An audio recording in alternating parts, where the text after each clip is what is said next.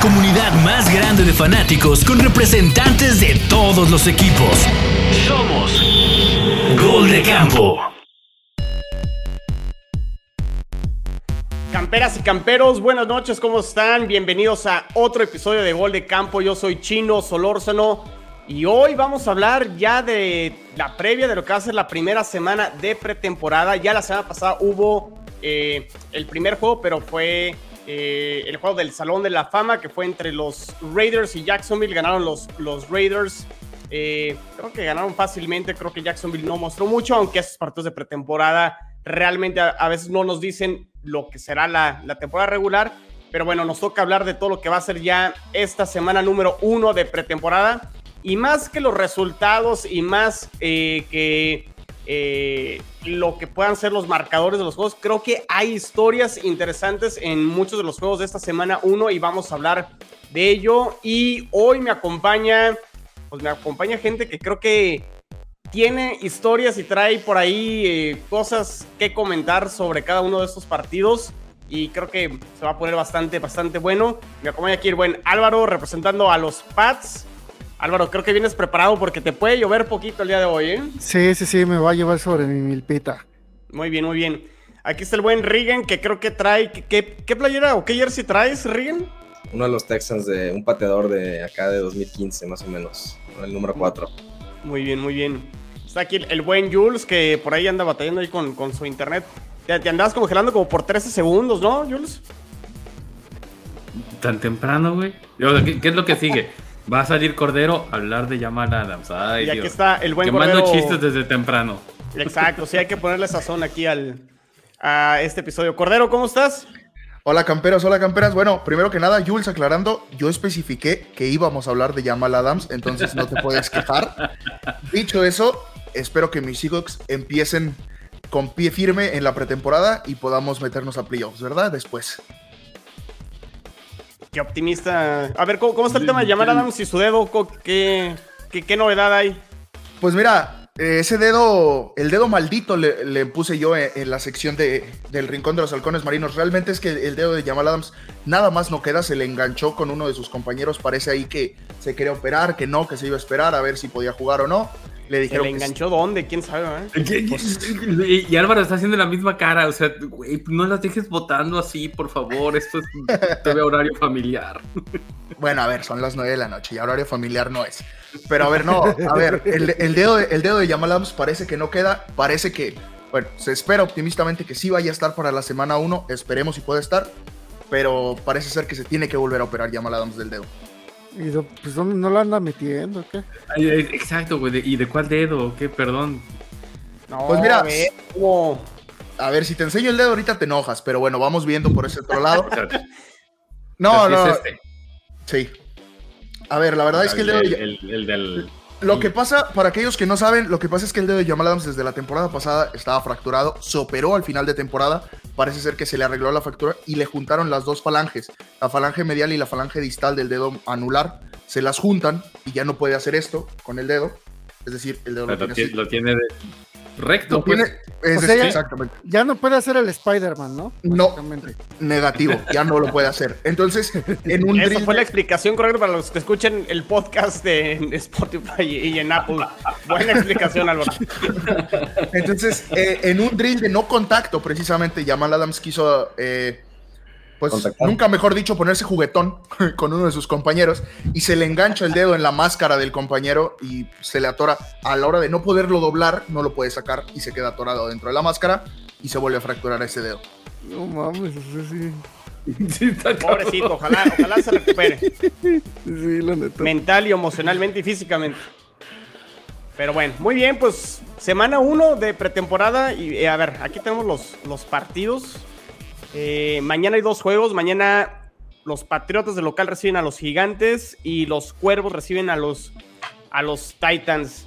A ver, Álvaro, antes de empezar a grabar, estamos hablando un poquito de, los Patriotas, porque aquí ya no es Jules o el Chino o, los aficionados de los Delfines. Es los insiders y los reporteros que han estado en el training camp de, los Patriotas. Eh, mencionando que las cosas no se ven del todo bien con la ofensiva, que no pueden correr bien el balón, que los receptores no se separan, que Mac Jones ha tenido problemas. ¿Qué tan cierto, qué tan preocupados? ¿Qué de esto podemos ver a lo mejor mañana en este partido contra los gigantes donde pudieran calmar a, lo mejor un poquito las aguas y decir, a ver, tranquilos y todo está bajo control? Este, pues preocupados para los que todavía esperan que nosotros lleguemos al Super Bowl esta temporada, porque, o sea, yo desde mi punto de vista, pues es otra eh, temporada de transición. Estamos hablando de que es el tercer año que estás cambiando ofensiva y, estás aparte haciendo un, este, estás cambiando un sistema ofensivo totalmente al del de McDaniels a uno más parecido al de Kyle Shanahan y al de Sean McVay a un West Coast. Eh, normalmente, pues, este, se corría en lo que es este, lo que le llaman norte a sur, o sea, en medio de los de los tackles de la línea de golpeo más. Y en este sistema, pues están beneficiando más las, las carreras por afuera. Está cambiando también este el esquema de bloqueos por parte de la línea ofensiva. Eh, de un bloqueo por gaps a un bloqueo por zona. Y es básicamente en donde están sufriendo más. ¿Por qué? Porque cuando, eh, cuando, este, cuando Mac sale desde el shotgun, no hay tanto problema y puede, puede sostener una, tener una ofensiva sostenida. Pero si, si sale bajo el centro, es donde tienen que, eh, están pues probando con los, este, con los bloqueos por zona y entonces pues no han podido correr, no ha podido... ¿Es una línea ofensiva ya definida con los Patriotas, con todos los cambios que hubo en la, en la offseason? ¿Crees que ya tenga Belichick su cuadro o todavía están, estamos, eso es algo que podemos ver mañana, las diferentes combinaciones? En teoría sí. Pues, eh, básicamente tendría que ser este Call Strange en el... En lugar de Shaq Mason, ¿no? Exactamente, de Shaq Mason, eh, Onguenu, este, los dos tackles eso también los, los cambiaron de lugar. A Trent Brown lo pasaron de tackle izquierdo y a este a Win, a, Isaiah Win lo, cambiaron de tackle derecho. Básicamente porque pues lo que se espera a largo plazo es que Trent Brown se quede en la organización y pues Win este pues sería la última pues temporada aquí en Nueva Inglaterra. O sea, tú sí estás no a mejor muy preocupado, pero sí ligeramente preocupado, Aloro. Eh, es interesante ver lo, que va a pasar, ¿no? No contesta eh, la pregunta, ¿se dan cuenta? Sí, muy interesante, ¿no? Todo es interesantísimo en la NFL, ¿eh? Pero preocupado en qué sentido? En que vayamos a tener nada más, eh, vaya a ser todo un fracaso y que veamos un equipo que nada más va a ganar cuatro victorias. Y o sea, que, esto realmente se traslade a inoperancia dentro de la temporada regular. ¿Crees que Chino sea tu competencia directa esta, esta temporada? Por el último lugar, nada. Ese puede ser hasta Miami. Pero este, esas son otras cosas. Sí, no, no es tema, no es tema ahorita. No, pero este. Al final del día, pues lo que han dicho es que si esto no funciona, pues cambiamos al sistema antiguo. Lo que podemos ver, lo que podríamos ver es más este a Mac Jones desde el shotgun. Y este. Y la otra. O sea, no necesariamente bajo centro, ¿Y, crees que mañana crees que mañana salga? O sea, ¿sí lo van a equipar para las primeras dos series? Pues yo creo que sí, debe de jugar por lo menos las primeras dos series. También para ver si los problemas que no están, que están teniendo también no se debe a que la defensiva es mejor de lo que todo mundo esperaba. Porque lo que son este los tackles defensivos y este y el pass rush, el pass rush, perdón, este, por lo menos, pues es eh, Matt Jodon, o sea, está trabajando muy bien. Christian Barmore también, este. Se anda peleando, ¿no? Sí, no, y aparte ha tenido una evolución muy importante para este, para este año. Tienes a Davon Gottschalk que acaba de mm, firmar este renovación y también está súper este eh, ¿cómo se llama? Pues súper motivado y yo... Oigan, llevamos siete minutos hablando de los pads. ¿Ya te aburriste, Jules? Oh, un, poquito, porque, porque para mí lo que yo esperaba de Álvaro es que dijera, eh, lo importante es que no este partido contra los gigantes, lo importante de este partido con los gigantes es que Belichick va a poder apuntar bien el número de Brian Dable. y no decirle, ah, qué bueno que, ya conseguiste la chamba y todo eso y que se vaya con otros este, entrenadores afroamericanos con los cuales pudiese sentir cierta animadversión, ¿no? ¿no? Sí, a ver, aplicar el ha perdido. realmente esa es la historia, ¿no? La ofensiva que no ha funcionado durante el training camp por los demás, Rigen, Cordero, Jules, o sea, ¿ustedes cómo ven estos reportes? No, no, porque no son opiniones, o sea, son reportes. yo, yo hay una cosa que siempre ha pasado con Belichick y ahorita medio los Texans lo han estado pasando con este esquema nuevo de Caserio, que les gusta ocultar cosas y son como hay mucho secretismo y como si fueran inteligencia especial de Inglaterra, ¿no? Acá. Entonces, por ejemplo, algo que ha hecho Houston, que es que no hay este, pases profundos. No estamos probando pases profundos en el training camp. O sea, parece ser que es algo que se está reservando a entrenamientos privados, otra cosa, pero no hay pases profundos, ¿no? Porque dicen que es el arma secreta y no sé qué más. Quién sabe qué tan cierto sea, pero puede que también este es algo que siempre ha hecho Belichick, ¿no? Le gusta engañar, le gusta jugar con, con la prensa, no confía en la gente y entonces puede que pues, las cosas al final sí funcionen, puede que no. Me gustaría pensar que no, la verdad, pero pues a ver qué tal. Yo, yo, una de las cosas que escuché fue que durante toda esta dinastía, los Patriotas de. ¿Cuántos años van, Álvaro? ¿20, 22 años, 20 de, de Belichick? Es la primera vez que se escuchan este tipo de reportes del training camp de, de, Patriotas, ¿no? O sea, obviamente tan acostumbrados y con todo el éxito que tuvieron y temporada tras temporada con récord ganador siempre y ganando la división, nunca se había escuchado un training camp con reportes, vaya ahora sí, negativos, ¿no? O sea, no sé si pudiera ser que, como dice Rigen, nos esté engañando o que realmente sea todo malo y negativo. No sé, porque la última temporada de Brady también eh, sí había reportes de que los receptores no conseguían separación y que realmente fue lo que pasó durante la temporada. ¿no? fuera de Jacoby, ¿no? Este... Exactamente. bueno, ya, se, agotó la cuota ya de EFCs, ¿no? De que ya. sí, ya, hacemos otra cosa. Muy bien, a ver, pues mañana juegan este, los cuervos contra los titanes. Está el coreback novato, ¿no? De los Titans, eh, Malik Willis. Lo, veremos, veremos a Lamar Jackson eh, en acción. Yo, creo que a Lamar no. O sea, lo, deben de seguir cuidando para. Yo creo que hasta para el último partido de, pretemporada, ¿no? Yo Porque creo que recordemos que, que, solamente hay tres partidos de pretemporada, ¿no? Que, bueno. Este, porque pues así son más partidos de, temporada. Aunque nos dejan con una semana volando, ¿no? Sin juegos. Y, no sé si todavía el vagabundo de backup Huntley siga ahí en los Ravens, que, para mí era un espectáculo porque era un, mini Lamar. Este, eh, esperemos que, no le suceda nada malo a, a, esos Ravens que la temporada pasada pues estuvieron medio malditos este, en cuanto a las lesiones y que puedan pues solamente ser eh, una buena medición contra lo que se supone son un par de defensas de, campeonato, ¿no? O, al menos eso se, ha vendido durante los últimos tres años. Y que, como bien ha dicho mi, mi compa Cone, pues el, número uno de la EFC el año pasado fueron esos Titans con, con solamente la mitad de la temporada de, de Derrick Henry. Entonces se, antoja interesante ver si sale Malik Willis y juega alguna, este, alguna serie de Derek Henry, que yo creo que no.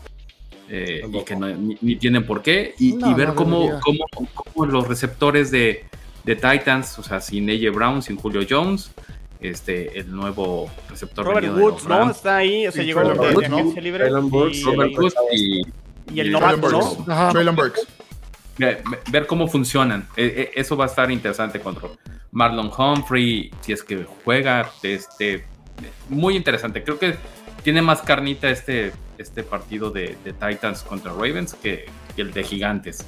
Porque, como siempre, no, no, dice nada de Gigantes, pero también puede estar interesante. Igual ya juegas a algo o algo, no sé. Yo creo que. Mm, no, a ver, me parece, me, parece que arriesgar a Saquon en un primer partido de pretemporada sería un poco por no decir tonto por parte de los gigantes, porque a ver, si se te lesiona Saquon otra vez, ¿qué va a pasar en la temporada regular? Sabiendo que Daniel Jones no es como que tiene mucha manga de dónde agarrarse en los gigantes, y si se vuelve a lesionar Saquon, ya no hay para dónde hacerse. Entonces, me parece que arriesgarle en un primer partido de pretemporada sería innecesario. Aparte que no veo mucha posibilidad de que los gigantes la vayan a ganar a Patriotas, realmente. que no interesa. Siendo honestos, no interesa el marcador. El marcador y el resultado no importa. Vienen siendo de más porque al final del día los partidos de pretemporada, el objetivo principal es terminar de armar el roster. Sí, ni siquiera el titular, o sea, con nomás saber quién recortas, porque creo que así Exactamente. El, 20 de agosto colar, ¿no? ¿no? De recortes, me parece. 19-20 de agosto ya es la primera fecha. Sea, yo creo que a la mera y si juegas a Japón una serie como para ver nada más este, cómo va a estar el nuevo esquema de corrida y ya tal vez el segundo o el tercer partido es el que descanse. Y en Titanes el que también puede estar interesante es el nuevo corredor que draftearon, este Hassan Haskins. A ver qué tal funciona y si puede ser como un RB2 que complemente bien a Henry para que no esté a batalla tanto.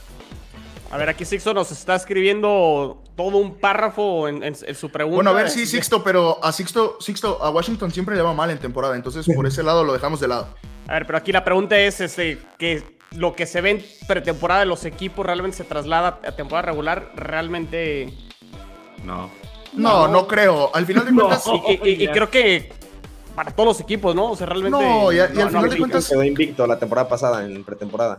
La temporada de Detroit del 0-16 creo que ganó sus cuatro juegos de pretemporada y pues perdió los importantes, ¿no? O, o bien, e, el que me acuerdo así y, después alguien nos pueda, espero que nos puedan decir si, estoy rememorando mal, pero creo que este, los Ravens no han perdido un partido de pretemporada como en ocho años, una cosa así, ¿no?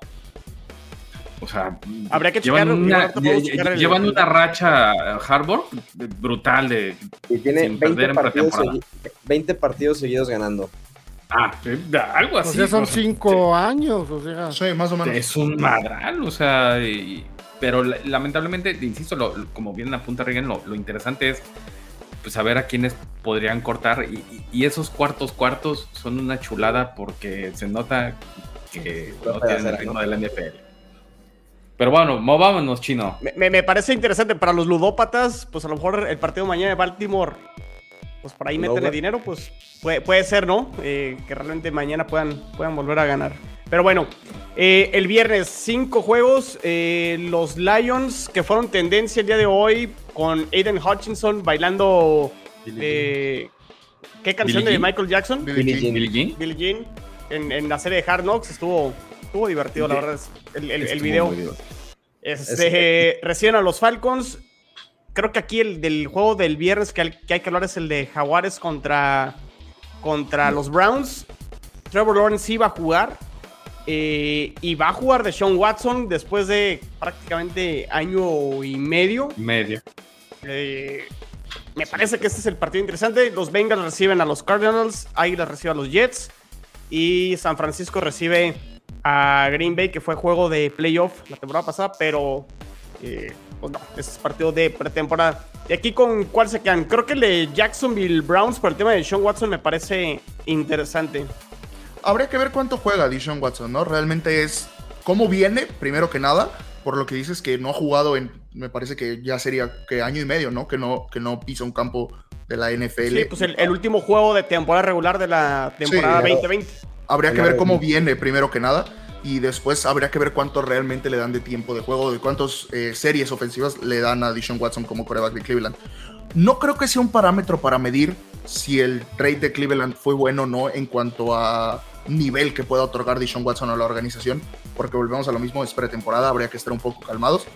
Pero creo que sí pinta interesante el hecho de ver eh, qué también puede generar uh, mancuerna, cierta unión con sus receptores, generar, empezar a mover a su ofensiva, ¿no? Habrá que ver si el coreback sí logra mover a esa ofensiva, que no conoce las mancuernas. A Mari Cooper, ¿no? Que fue refuerzo Sí, habría que ver cómo las empieza a generar esas mancuernas. ¿No creen que el, tema realmente en el juego sea más bien el morro por todo lo extracanche que hay con Deshaun Watson y que está todavía la apelación por parte de la liga y que todavía no se resuelve y que a lo mejor para muchos es ni siquiera los partidos de pretemporada debería de jugar Deshaun Watson? Pues sí. haces, preguntas como, haces preguntas como de reportero de fútbol. O sea, ¿qué quieres que, digamos? ¿Sí o no? Y, y la respuesta es sí, porque cómo, lo van a recibir en, Jacksonville. Al final de cuentas, eh, es muy importante también el, recibimiento del público en vivo y, cómo digan los, los aficionados cada vez que tome un centro, ¿no? O que le pase como a los Astros, por ejemplo, que primer este lanzamiento y es pelotazo a todos, ¿no? En el béisbol, por ejemplo, ¿no? Que Aquí sí sea, aunque me castiguen 15 yardas, pero te vas a llevar tu recuerdito. O sea, que un defensivo de Jacksonville se la vaya a cobrar eh, a. Sí, o sea, que le pase así, que, que llegue a jugar toda la temporada y que le pase algo similar. Digo, a ver, no sería descabellado pensarlo.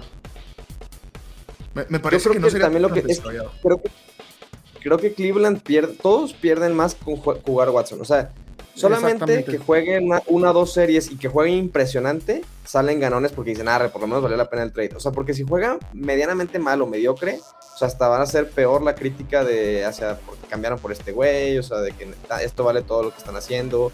Todavía que se está arriesgando a jugar en medio de una posible suspensión de toda una temporada, que eh, digo, nomás mención rápida el comisionado que nunca habla de temas fuera de conferencias de prensa oficiales y comunicados de la liga, le preguntaron a este, un, reportero en un hotel antier, creo, y declaró así fuertemente que, todo, que es un depredador sexual y que merece una suspensión completa, que están buscando mínimo un año, etcétera, ¿no?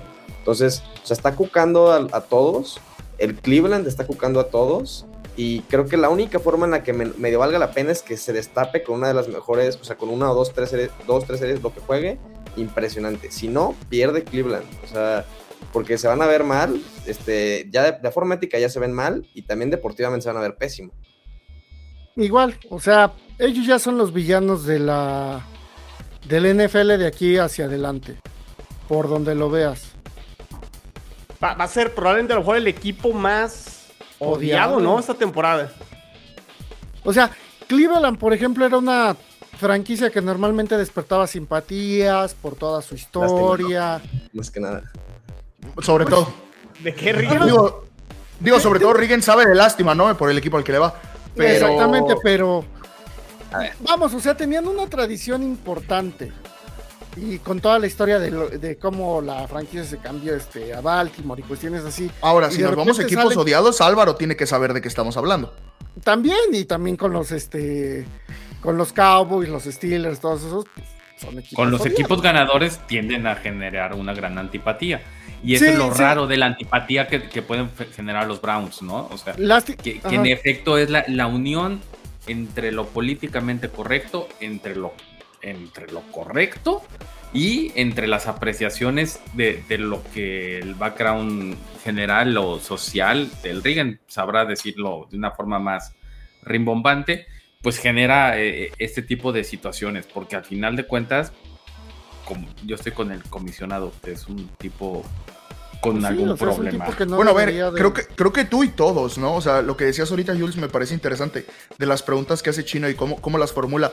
Creo que no hay mucha forma de decir, no, yo creo que sí, Dishon Watson debería jugar y creo que debería tener la oportunidad de.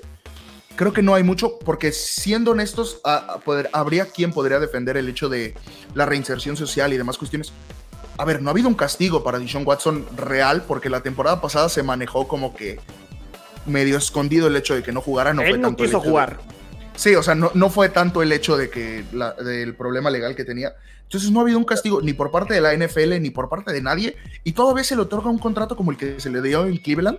Me parece irrisorio pensar que Deshaun Watson puede volver a la normalidad de trabajar en, en, la NFL así sin más y sin nada de, ah, yo no tengo ninguna culpa de nada. Porque incluso Cleveland me parece que la semana pasada, si no me equivoco, saca un comunicado donde dice que que Dishon Watson está arrepentido y demás, y luego sale él a decir que, que él no tenía que arrepentirse, que no está arrepentido. Nada, y que no estaba, o sea, se genera ese doble discurso y esa de decir, bueno, entonces, a ver, sale Dishon Watson a decir que no está arrepentido porque él no tiene nada que ver y no hizo nada malo y demás cuestiones, pero Cleveland sí lo defiende diciendo que está arrepentido y que se siente mal por las acciones. Pero al final de cuentas no ha habido una reprimenda real. La entre las patas, ¿no? Los, los Browns. Bueno, con la cola entre las patas, pero 230 millones en la bolsa. Garantizados completitos. El primero de su tipo. Pues ahí está el tema de, del juego entre Browns y. Digo, pregunta para todos. ¿Creen que sí juegue el viernes? O sea, dijo Browns que va a jugar. ¿Creen que la NFL haga algo o de plano sí juega? la verdad es que no tienen herramientas como para. Yo, yo lo pensé, o sea, cuando, cuando Chino dijo que iba a jugar, a mí me, me generó un poco de conflicto porque no entiendo bien ahí sí no tengo idea mucho cómo es que funciona el hecho de que Dishon Watson pueda jugar en la pretemporada, pero su castigo empieza ya hasta que empieza la temporada regular, o cómo funciona eso. A ciencia cierta desconozco, por eso me generó un poco de duda el hecho de que fuera a jugar. Yo que sepa, como la como entró la apelación, entonces él puede jugar mientras está el proceso de apelación. O sea, podría o sea, si jugar la apelación regular. o sea, si la apelación dura de más, puede jugar. Exactamente. Más no, o menos. que- que- no, creo, creo que ya con lo que sentenció de momento la jueza, creo que sí ya es un hecho que no puede jugar el inicio de la temporada. Watson podría, creo que hay una forma en la que tipo lo que hizo Brady cuando fue el de Flagate, como que lo peleaba en una corte federal como para conseguir lo que los abogados le llaman una suspensión, pero no, no creo, creo que no lo quiere hacer. O sea, más bien el tema es, creo que lo que no hicieron fue suspenderlo como de los entrenamientos y de las actividades de la NFL, solamente lo suspendieron seis partidos, a diferencia de lo que pasó con el dueño de los Dolphins, que sí lo suspendieron como de todo tipo de de la NFL. Ajá, de como- actividades y demás, ¿no? Y, y no sé si la pretemporada la organiza la NFLPA o, o- o si simplemente como no cuenta para nada, pues no, a nadie le importa suspender, entonces es lo que tengo duda. Digo, a ver si alguien aquí sabe en, en lo que esté viendo el stream o, o después, estaría interesante saber, pero pues digo. Entonces parece que sí Me- juega, pues lo que creen todos Me aquí. parece interesante y ya dejando un poco de lado el hecho de que esté suspendido, no habla, metiéndonos a temas meramente deportivos, ¿cómo van a manejar los Cleveland Browns el hecho de que Deshaun Watson pueda entrenar siendo como se maneja en la NFL, ¿no? Un primer equipo y un segundo cuadro alterno, por ponerlo de alguna manera, el hecho de que Deshaun Watson sea el primer coreback y entrene con el primer cuadro de receptores, la primera línea, el primer corredor y demás, y a la hora del partido no pueda jugar, entonces tenga que entrar en un suplente. Porque, a ver, si lo manejas como que es el suplente durante seis semanas, a la hora de llegar a jugar no va a traer el ritmo real de competencia, pero si lo manejas como el titular, el coreback suplente que te juegue los primeros seis partidos no va a traer un ritmo de competencia real para jugar contra los otros. Pero sí toma repeticiones con el primer equipo. Sí, Sí, ha- hay normalmente, este, aunque sea el segundo coreback, así pasaba con este. Sí, pero a ver, una, una cosa es repeticiones, otra cosa es genuinamente entrenar y, y practicar para ser el coreback titular de un partido oficial de la NFL que dura cuatro cuartos y tienes que estar metido y demás. Sabemos que hay veces que pides un quinto down como ciertos corebacks que juegan en Tampa Bay, pero bueno, eso ya son otras cuestiones que tienes que estar mentalizado a un partido de NFL. Qué cordero, avientas para todos, cabrón. No, Respira, respira, Cordero. Sí, Oigan, güey, y del lado de Jacksonville, del lado de Jacksonville con Doug Peterson, ¿qué podemos esperar de, de Jacksonville que para muchos sería como el renacer de Trevor Lawrence o que sería prácticamente su primer año en la NFL y, y decir, el, el año pasado no contó con Urban Meyer? No, pobre cabrón, de veras le tocó la más fea. Yo, yo creo que Trevor Lawrence va a, a duplicar sus números, o sea, le, le va a ir mejor, obviamente, porque, Debe de, ¿no? Porque lo que hizo Doug Peterson con Carson Wentz, ahí quedó, ¿no? O sea, de- eh, también fue un tipo en- de primera ronda y, y le sacó el jugo que le tenía que sacar para conseguir ese campeonato. Y que también va a conseguir a su, a su partner, eh, Travis Etienne, en, en la ofensiva. Y que también lo que yo vi del juego de, de, Contra Raiders. El Salón de la Raiders Fama. Jaguars, eh, eh, este chavo tackle ofensivo o ala def- defensiva eh, va a ser junto con Josh Allen, el Josh Allen bueno, como dice Reagan. Este, de- va, a ser una, una que nos cae bien. va- exactamente. Este, va a ser una defensa más que razonable para que pueda maniobrar adecuadamente Trevor Lawrence. Si se dan cuenta, en el estaba muy mermado en, en esa primera temporada. O sea, mal cocheo, eh, mal equipo. no había talento de- alrededor de, o sea, él. eh, en serio, de- y, y cuando vienes de algo tan cobijado o tan bien armado como un campeón nacional, como lo fue Clemson, siempre lo he dicho, o sea, a- agarrarse jugadores de ahí tan estrellas como el que tienes tú, Álvaro, como Mac Jones, este, e- es un volado porque normalmente los llevas a equipos de transición. Y, y en los equipos de transición, pues no tienes a los mejores jugadores, tienes a, a los jugadores que, que- que están tratando de demostrar. Y creo que Trevor Lawrence le va a ir mejor. Este tiene una división un poco más abierta, aunque creo que es de los Colts. Eh, y, y creo, y creo que lo que puede. Perdón, ríen. O sea, y, y- no estoy matando a los, a los Texans, pero los Texans yo los veo todavía más faltos de talento que lo que se consiguieron los Sí. Jaguares. Independientemente del contratazo de, de Christian Kirk. Eh, eh, esa es una estupidez. No, no, sin duda. Pero, pero, pero corredores, eh, coreback y línea tienen, y sobre todo en la parte defensiva, lo que yo vi, se, se les ve con hambre. No sé qué opina Rigen. Sí, a ver, definitivamente aventaron al matadero al pobre Trevor Lawrence y además de todo se le lesionó a Travis Etienne, que era como de las poquitas armas que sí contemplaban Meyer en una pésima edición del draft para mí, pero pues, que digo, por lo menos querían hacer algo con él y se les lesionó. Este, digo, yo no sé si, yo creo que sí es una división que puede ser más competida, pero menos competitiva, a diferencia de la, de la West o de la, incluso de la Norte. Este, y, creo que, digo, a ver, tiene la oportunidad de demostrar este, tanto Trevor Lawrence como Justin Fields, que ahorita probablemente más vamos a hablar de él, como Zach Wilson y como. ¿Quién me falta de los novatos? Está, es lo que no demostraron la temporada pasada ninguno de ellos. A ver si pueden hacer algo, ¿no? Trevor Lawrence, justo dices, tiene todo en, su, en sus manos. Y justo, Jacksonville está lleno de talentos. Si hay, si hay buenos elementos por todos lados, ¿no? No tienen, creo que, ningún sector en el que sean muy fuertes. O sea, Christian Kirk no es el mejor receptor de, de ninguna división. Este, sus tackles son mediocres, o sea, Sheriff es un buen refuerzo y, Cam Robinson creo que se llama el tackle izquierdo, son buenos, pero ahí queda. Este, Travis Etienne creo que sí puede ser un tremendo corredor, pero pues no tenemos ni idea.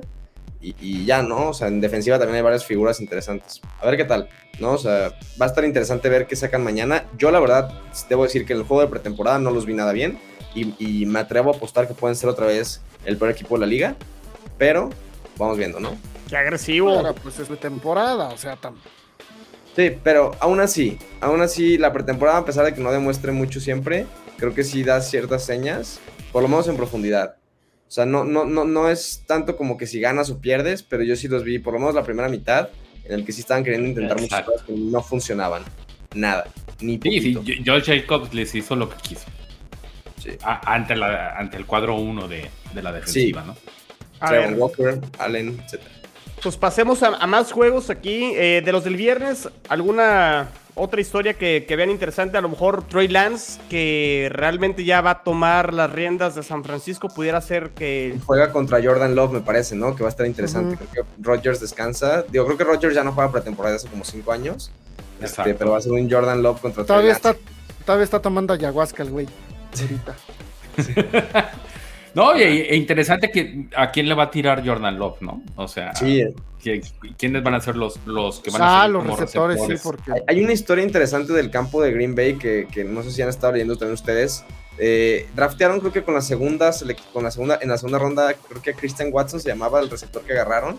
Y como con la quinta o sexta agarraron uno que se llama Romeo Dobbs que es el que aparece el que está como apantallando en los training camps mientras que de Watson yo no he leído nada. Entonces puede que en una de esas Dobbs sea el que agarre como el rol de, del receptor nuevo. Es que el apellido ya viene sucio. Sí. Y no, yo, creía que lo agarrara Houston. Pero, a ver, y, es que acuérdense, las joyas, y, es por eso lo importante de la pretemporada, ¿no? O sea, las joyas vienen en tercera, cuarta, quinta ronda, porque Davante Adams, si no me equivoco, fue una tercera ronda. O sea, no, no, no era un superestrella. bueno, sí, pero a ver, Sí, pero a ver, Davante Adams tampoco fue como que fue la joya desde que llegó a la NFL, no reventó en su primera temporada. Justo para que fuera agarrando la carrera. Tienen un. Es que se me confunde mucho con el de Detroit, con Namun Sam Brown, pero tienen otro. Tienen a Allen Lazard, Sammy Watkins, Randall Cobb y este Watson y Dobbs son como los dos que llegaron novatos. Ah. No, pues tiene mucha pedacera. Sí, o sea, Watkins ya, ya fue y, y, pues ya, ya, mi vieja burra no es lo que era. A ver, para, para la semana 1, ¿quién va a ser el coreback titular de Panteras que va a jugar el sábado a las 12 del día tiempo del centro de México contra los Commanders? Ese es el primer partido oficial de los Commanders. Eh, bueno, locales. Ah, mira, dejaron ahí el, logo de Washington Football Team, ¿eh? Ah, sí. Sí, exactamente, no lo han cambiado. Perdón, perdón, la producción. Sí, la producción por ahí. ¿Qué onda, qué onda? Eh, yo creo que mitad y mitad, ¿no? O sea, tal vez la primera mitad sale Sam Darnold como por respeto a lo que tenía el puesto y segunda mitad Mayfield, ¿no? ¿O creen que...? No, al revés. No, exacto. Justo estaba pensando lo mismo. Me parece que tendría que ser Mayfield el que empiece por lo mismo que venimos diciendo. La pretemporada es un una serie de partidos que no importan mucho realmente y tienes que empezar a probar tanto piezas nuevas que le traes al equipo, a ver cómo se cómo generan mancuernas, cómo se empiezan a fusionar con lo que ya tienes armado y me parece que Baker Mayfield es la pieza. Bueno, no creo que sea la pieza que le faltaba, pero sí creo que es la pieza que Carolina cree que le faltaba, entonces es la que van a utilizar. Es, es que al final del día, Baker Mayfield es mejor coreback que Sam Darnold. Lo queramos o no. El año pasado, pues obviamente no fue su mejor temporada, pero estuvo, o sea, jugó la temporada a través de una lesión. ¿A quién le prestan a Robbie Anderson, a DJ Moore, a McCaffrey, a ver si juega? ¿A quién le prestan a la no yo, no, yo no arriesgaría a McCaffrey, a, Mayfield. ¿A quién le van a prestar a esos jugadores y a quién le va a tocar la pedacera? ¿O Michas? No, yo no, se los prestan todos a Mayfield.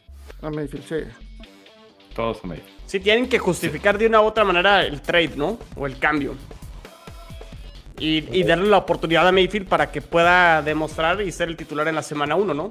O sea, el Ferrari le toca a Mayfield y al y, Contra Cleveland, por bueno, cierto, a ver, semana Ferrari. Y que, Ferrari. y que él no tiene. Me parece más un suru, ¿verdad? Pero no, no, tiene, peso sobre, sobre los hombros. O sea, el que, el que en realidad te está eh, batallando es el coach Matt Rule, ¿no? O sea, porque ya va a ser su tercer año. Y en el primero le, le, dieron el beneficio de la duda, en el segundo se le dio un retroceso, y en este la llamada de auxilio fue traerse a Baker Mayfield. Eh, eh, Yo les pregunto a ustedes, en, en Carolina, ¿quién tiene más que demostrar? Para Carolina, evidentemente, ¿Baker Mayfield o Sam Darnold? Porque sabemos que Baker Mayfield demostró hasta cierto punto en Cleveland, pero Sam Darnold no es como que demostró. Yo creo que Darnold. Yo creo que, Darnold, si, no, si no hace nada, algo Yo creo que Darnold ya no tiene nada que demostrar. O pues sea, la verdad es que es ¿no? O sea, el siguiente suplente barato que tienen los equipos ahí que se van rotando todos, ¿no? Exactamente. A, Darnold, a, Darnold, le está susurrando Josh Rosen. Ven, ven. Seamos el tercer coreback de cualquier equipo ganador. Eh, esa es la realidad. O sea, eh, es que insisto, ninguno de los dos, para mí, no tienen eh, presión. Yo la presión está en su coach. ¿Matt Corral no tiene posibilidades este año? ¿O que, no, o que no, no, yo creo que no, porque si no, por eso tienes dos primeras rondas. Exacto. Son dos primeras rondas. Y del mismo draft, además. Sobre todo que a Darnold le van a pagar como 20 millones este año, chino. ¿Cuándo creo que 18 es el sueldo de su quinto año. Y, todo garantizado. 18 millones, sí. Pero que lo desquite por lo menos sí, porque Carolina, al momento de haber eh, hecho el trade con Jets, hizo efectivo el quinto, ¿no? El quinto año, sí. La cláusula del quinto año. Entonces tiene dos de quintos. Oigan, y, con, y, con, los Commanders también hay un coreback novato, ¿no? Este era Sam Howell, ¿no? Sam Howell. Pero sí, ese también va a estar bueno si juega. Que precisamente es el muchacho de casa de North Carolina. Sí, Los reportes con Carson Wentz, al parecer, no, no muy buenos también en los training camps. Es, Digo, es algo que se esperaba, ¿no? No es como que Carson Wentz no, pero ¿No les da hasta como que ternura a Ron Rivera así de, se le está cayendo todo el equipo por todos lados? Y luego por ahí corrieron al el, el, liniero, al, coach, de, línea defensiva, ¿no? Línea defensiva. Y, es fundamental. O sea, damos por hecho, nos vamos con las superestrellas o, o los playmakers. Pero el, 60%, 70% se gana en las líneas. Y cuando a empezar la pretemporada corres a tu coach de línea defensiva sin siquiera haberlo demostrado en un partido de pretemporada, te habla de que en realidad estaban muy mal. Y era la fortaleza de Washington. O sea, sí. Y, ajá, o sea, porque obviamente Chase Young pues, los hacía más, ¿no? Pero. Y también Esther Kerrigan cuando estaba. Está, está, brutal, ¿eh? O sea, esos commanders y sus aficionados, pues. Esa división es una burla para empezar. O sea, ¿cuántos. creo que ya tienen como una década que no pueden repetir un campeón divisional. Para empezar, o sea, creo, lo creo que, habla de la. Es la única división donde, donde califica uno con récord perdedor, ¿no? Sí. o sea, pasó una vez, pasó, una vez. No, ya ha pasado más de una vez, ha pasado no, no, con Washington. o sea, ganó Washington con récord perdedor y la última vez que un equipo pasó playoffs con récord perdedor fue Seattle como en el 2009 o 2010 por ahí. No, pero Washington o fue con fue Washington y antes fue Seahawks como en 2009. No, con Kirk Cousins ganaron creo que 9-7 la división, algo así. O sea, sí fue, sí la alcanzaron a librar.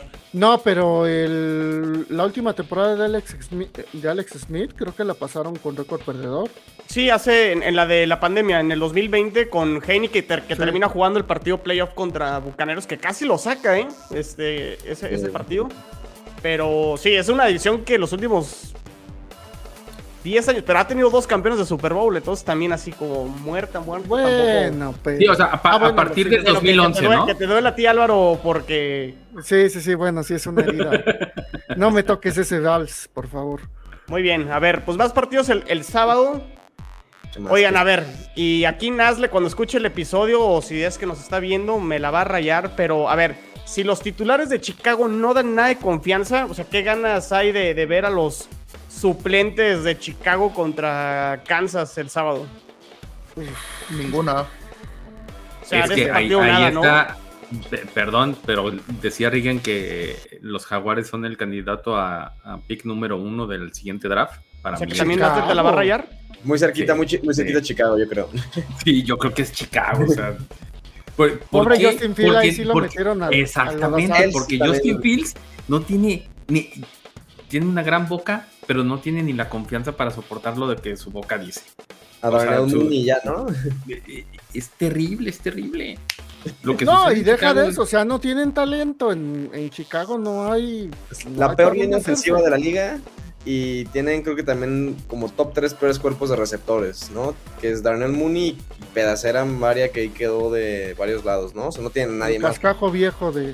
Corredores Montgomery, por lo menos, y este otro cuate. No, pero Montgomery ya no está. ¿No? No, sí, no, no, y además es el primer año de, de Matt Blues se llama el coach, Que, viene de los Colts, que, que pues, se lo llevan justamente para, como bien Doc Peterson, como ser ese, ese whisper de corebacks, que después se, se fue, fue Frank Reich hacia Colts, y después eh, Stefanski, sí, es Stefanski a, a Eagles. es de y ahora defensivo, ¿no? ¿Mandé? Everflux creo que es de corte defensivo. Era el coach ofensivo. Creo que fue el coordinador defensivo de, los Colts, el, año pasado. Ahorita, ahorita lo confirmamos, ahorita checamos. Según yo era el, coordinador defensivo. Defensivo, sí. De esos Colts que precisamente no calificaron a playoffs por perder con Jacksonville. Dicho sea de paso. Y el anterior también ahí valiendo este, contra tus Bills en su primera victoria como en 35 años, Jules, con Philip Rivers. Bueno, así de terrible está. A llorar. No, no. No, güey, no, entiendes. no, pues, pero de, que, yo, o sea, de, la felicidad que fue ese juego para ti, pues. Ah, ah no, fue. Pero yo creo que Kansas también va a salir con puro cascajo, ¿eh? O sea, digo, insisto, los resultados no importan, pero pues en una de esas saca Chicago el partido. No, pero a ver, la diferencia es que los suplentes de, Kansas yo creo que sí le ganan fácilmente a los suplentes de Chicago. Es que en Kansas hay profundidad. en Chicago no En, Chicago no hay ni siquiera uno que te pueda Exactamente. eso sí puede que la profundidad de Kansas en un partido de temporada regular sí le meta una madriza a los Chicago normales, ¿no? Y ahora con eso de que Roquan Smith se va, o se quiere ir por lo menos. A los Chicagos normales. Muy bien, a ver. Más titulares. Este, de este juego de los Colts contra los Bills, ¿jugará Matt Ryan? O sea, creo que no va a jugar Josh Allen, ¿no, Jules? No, no va a jugar. ¿Matt Ryan jugará? No, tampoco no tiene nada que, hacer. ¿Qué, quieres ver? Pues yo creo que por lo menos dos, este, dos series. no, pero me parece un poco innecesario, ¿no? O sea, lo mismo que venimos diciendo, no, tiene nada que demostrar. Sabemos que Matt Ryan es un quarterback probado.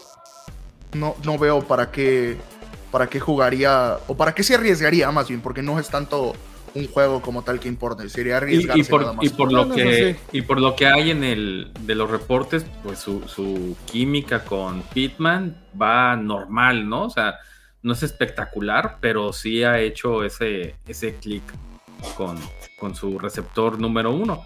Y, y que quiero ver de, de, los Bills, pues justamente a, la secundaria. Eh, a ese es el donde parece que tenemos una situación más interesante que Kyrie pueda pues Porque demostrarse si, es parece que no juega las primeras semanas de la temporada normal, ¿no? Algo había leído, parece que la Correcto, por eso te digo, la secundaria, o sea, va a recaer en, en New y, en Yo también, otro, otro que tengo de tus Bills es, perdieron a dos veteranos en el pass rush, ¿no? A este Jerry Hughes y a Mario Addison. Tienen ahorita como, además de Von Miller, con qué suplir, o sea, en volumen, pues.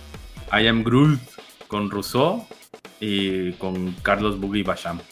Que, a, qué llevaron a, Miller? A que los desarrollara. Y, la verdad, ahí highlights ahí de, de Rousseau, en el, sobre todo en la primera mitad de la temporada pasada, que es un tipo impresionante para ser un ala. Me refiero que tiene como, mide como unos 10 o 12 centímetros más que las alas normales, o sea, como Matt Judon, pero más, más largo de, de brazos y, y, ese es el, como que el, el clic que tienen que hacer con Devon Miller. Eh, se fueron Mario Addison y, y, el otro gallo porque eran muy malos. O sea, en, en sacks los Bills Pero se echaron no, como 8, no sacks por. Eh, cada uno se echó como 8 o 9 sacks entre la temporada pasada. Que yo ya quisiéramos aquí varios tener jugadores así, ah. ¿no? Bueno, Pero, es que en Houston quisieran tener el roster de otro equipo. Sí, Houston, Houston quisiera elegir, ¿no? Jugadores joyitas de cada, de cada equipo que va encontrando. dijiste, Álvaro. Houston quisiera tener a los Astros, güey. Exactamente. Así, algo ganador. es un ejemplo de, de, reconstrucción. No sé, ellos se, se ríen muchos aquí. No, a ver, reconstrucción ya Houston, no, ya. No, no. Houston ya pasó. Houston no ya, pasó, ya pasó eso de reconstrucción, me parece. No, hombre, al contrario. Este, apenas empezó. Digo, en la última década. No, pero es que es, esos güeyes están este, construyendo, pero en un cerro así que se deslava todos los años. Houston no ganó de 2010 a 2019, ganó creo que seis de los nueve títulos que hubo. Nomás así, ahí se las dejo. ¿no? Llevamos bueno, no, no, y, y, dos años muy malos. Llevamos una... dos años malos, de hecho, ni siquiera, ni siquiera uno, dos años malos, ni siquiera tres, perdón, dos años malos. Y ahorita vamos. Viendo... como Peña Nieto, ¿no? Sí. sí, menos, como siete. no, pero ¿cuántos años de esos fueron gracias a Deshaun Watson? Nomás uno. Nos Nomás bien. uno, dos años, uno. perdón. Los demás eran con los Watson, con, con los Wilds. Era, sí. No ah, sé, bueno, Pablo, yo, yo te veo riéndote a ti, mucho jijiji, mucho jajaja, y ahorita vamos a hablar del siguiente partido justo de tus hijos. Sí, no, mira, si quieres ese no lo brincamos que a la vuelta le damos. A ver, de este juego, va, va, vámonos a este Steelers Seahawks. O sea, creo que no sabemos quién va a ser el titular con ninguno de los dos equipos en la semana 1, ¿no? Yo creo que ni nosotros, ni siquiera los que están dentro de la organización saben quién va a ser el titular en esos equipos, ¿no? Yo creo eh, que, que Steelers sí debe de saber porque ¿Trubisky? con esta... Ah, el Trubisky. Ah, sí, ya te hice dudar, Álvaro. Es, sí, es Trubisky. Sí, a ver. O sea, aunque, aunque, haya mucha, aunque haya mucha presión mediática porque Kenny Pickett salga como titular, se, se van a ir con Trubisky al menos cuatro o seis partidos Sí, sa salvo que y, y, Kenny Pickett demuestra algo reportes... sobresaliente en la pretemporada, no me parece que vaya a empezar. También es un coach ninguno, y, y, eso es lo lamentable, Cordero, que ninguno de los dos tiene reportes de hacer algo sobresaliente, sino al contrario, que, que Trubisky, por lo que leo, le está costando trabajo conectarse con Deontay Johnson y. Sí, pero digo, creo que hablando específicamente de eso, me parece que Trubisky ya es un quarterback que mínimo sabe lo que es jugar en NFL, tiene la pues ahora sí que la noción. a jugar en NFL? La, bueno, a ver, más que Kenny Piquet, sí, tiene la noción de lo que representa la presión de, de la temporada regular de la NFL y demás. Tiene un lo player, Exacto, salvo que, salvo que Kenny Pickett haga extremadamente impresionante dentro de la pretemporada, no veo cómo le vaya a ganar la carrera y, por el. Y que por, no tiene que recaer sobre de, los Steelers, o sea, mucho recaía sobre Rotlisberger, sobre todo en los últimos Ahora también dicen que Pickett con sus manos pequeñas pero, no va a poder cargar el peso, Harris, ¿no? ¿eh? El chiste de Cordero, ¿qué tal, eh? Sí, no, Jules lo tapó ahí, qué bueno que nadie lo escuchó. Sí. No, a ver. Yo, Porque no el que, te escuchó, no, no, ¿qué dijiste, Cordero? No, nada, así nos quedamos, a ah, la perfecto.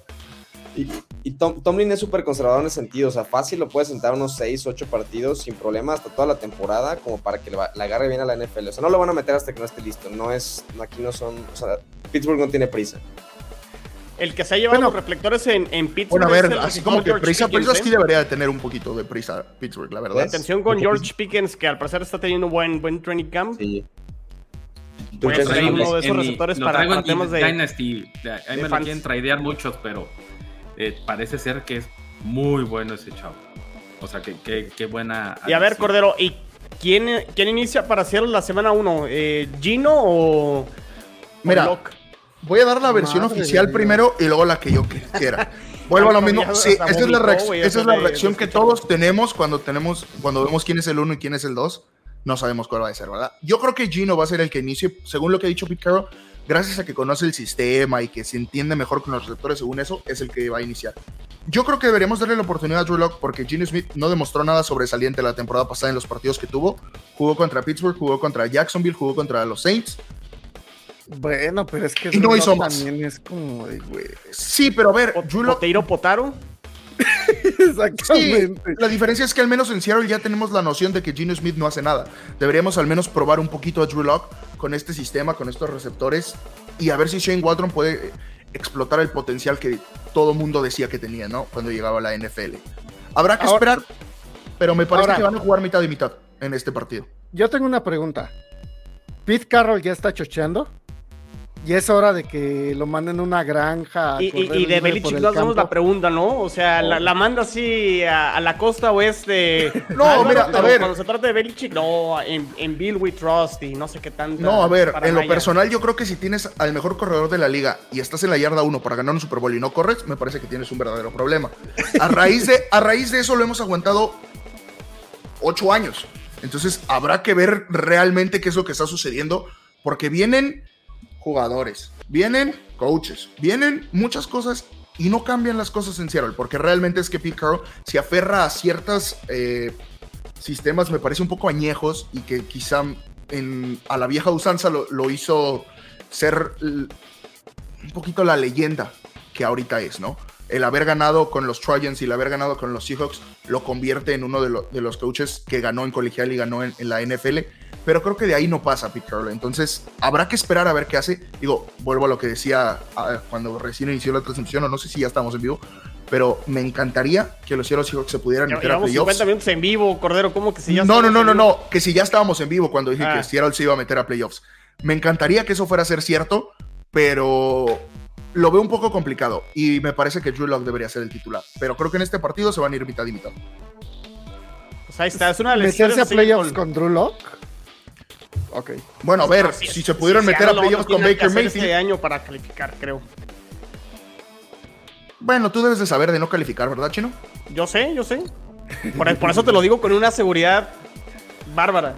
Sí, digo, ya, Mal Adams llegó y dijo que nunca había jugado playoffs, digo, por eso se lesionó. Puede, puede que esta sea la temporada que ya les va muy mal a Seattle y ahora sí ya corren a Pete Carroll, ¿no? O sea, también puede que sea eso. O sea, ya como que sea esta oportunidad de hacer una reconstrucción no creo, y, creo que realmente me parece que no, porque Jody Allen, que es la, que está en la silla del mando de, Seattle, tomó la decisión de quedarse con Pete Carroll y John Schneider en lugar de quedarse con Russell Wilson. Creo que era, era esa la, las dos variantes que había, es decir, te quedas con Russell Wilson o te quedas con Pete Carroll y John Schneider, porque me parece que ahí estaba la división. Que pues no podían seguir los mal tomada, creo yo, pero pues en lo personal no tanto, ¿eh? Porque, porque creo que seguir con Russell Wilson era, pues, aferrarte a algo ahí. Y, es creo muy difícil que volver, a conseguir, ¿eh? Sí, o sea, un Russell Wilson por un lado sí. Pero bueno, pues habrá que esperar a ver qué vamos de Los, de los Seahawks. Tenemos otros cinco juegos. A ver, escojan aquí dos. Los Texans. Eh, que eran que que vale la pena ver.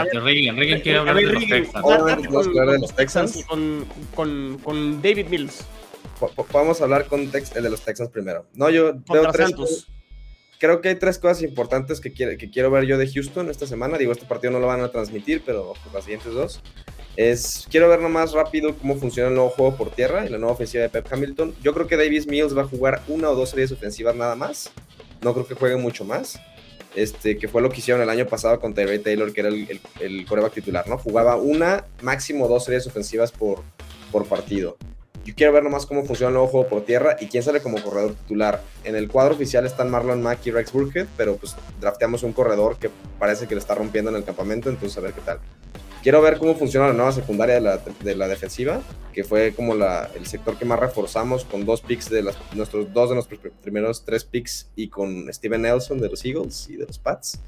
Entonces, nada más, quiero ver esas, esas dos cosas, a ver cómo, cómo, cómo funcionan.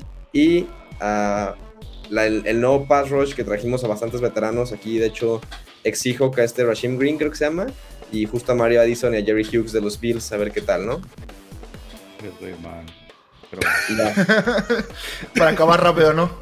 Sí, son las tres cosas que veo este, que pueden valer la pena. Y pues digo, en general, cómo se siente la vibra del equipo, que por fin ya no tenemos dramas, por fin limpiamos todo lo que era O'Brien, lo de Hopkins, lo de Watson, que veníamos arrastrando y que creo que puede estar pues, chido por fin que pues, vuelva a estar relajado el, Entonces, a ver, ya Rigen, ¿de aquí ya es para arriba ahora sí? ¿O cómo va la cosa? O, todavía, pueden excavar más. O todavía seguimos excavando para hacer cimientos de la reconstrucción. Pues yo no creo ya que la temporada pasada ya hemos excavado. Yo creo que el, el, piso lo tocamos ese febrero en el que Watson dijo, me quiero la fregada de aquí. Este, no querían correr a Jack Easterby y se armó un desmadre. Y yo creo que de ahí hemos subido. Pues digo, repetimos la cantidad de victorias sin Watson en, en la siguiente temporada todos nos pintaban ser el peor equipo de la liga la temporada ¿Fueron cuatro? Que fueron cuatro, que fueron los mismos que sacaron los Jets, que llevan tres temporadas en reconstrucción, y estuvimos a nada de sacarles partidos. Fue el primer año de sala, apenas. De sala, pues, pero sí, pero ya vamos ya que cuatro. Sí, pero el chiste de los Jets ya está muy quemado, Rigen, ya. No, no. Y le sacamos casi partido a Browns, a Pats, le sacamos partido a Chargers. Pues este, Bueno, a ver, también hablando de los Chargers, pues las decisiones que toma su head coach a mí no me parecen las acertadas, salvo la que acaba de salvo la que acaba de tomar del hecho de que no vaya a jugar Justin Herbert la pretemporada, me parece la, decisión más acertada que he escuchado de su head coach en los últimos tiempos. Oye, este juego se le dice también como el juego entre el, Galaxy y el LA Football Club, es el clásico del periférico, el, el clásico del tráfico. El clásico del tráfico, ajá. El, clásico del periférico era, ¿qué? Monarcas América, ¿no? Eh, el clásico del tráfico. Ah, Las referencias son horribles. Discúlpenos, amigos del podcast, por estas referencias fútbol. ese, ese fue eh? divertido por como la, como la división como de Los Ángeles y esa rivalidad pues falsa o nueva. Y creo que el que puede estar chido también es el de los Vikings, ¿no? A ver cómo funciona su nuevo head coach. Que viene de los Rams, de hecho. Entonces se podría estar divertido a ver cómo empiezan a funcionar. ¿Y Russell Wilson va a jugar contra los vaqueros o lo van a guardar? Yo creo que se lo guardan. No, no veo, vuelvo a lo mismo, no creo que haya Russell Wilson? de arriesgarlo. Es lo, mismo que James Winston, ¿no? O sea, creo que se lesionó, pero eh, ver cómo funcionan esos santos de, de Dennis Allen en esta era post Sean Payton contra los Super Texans de, de Reagan también podría ser interesante. Va a estar interesante eso.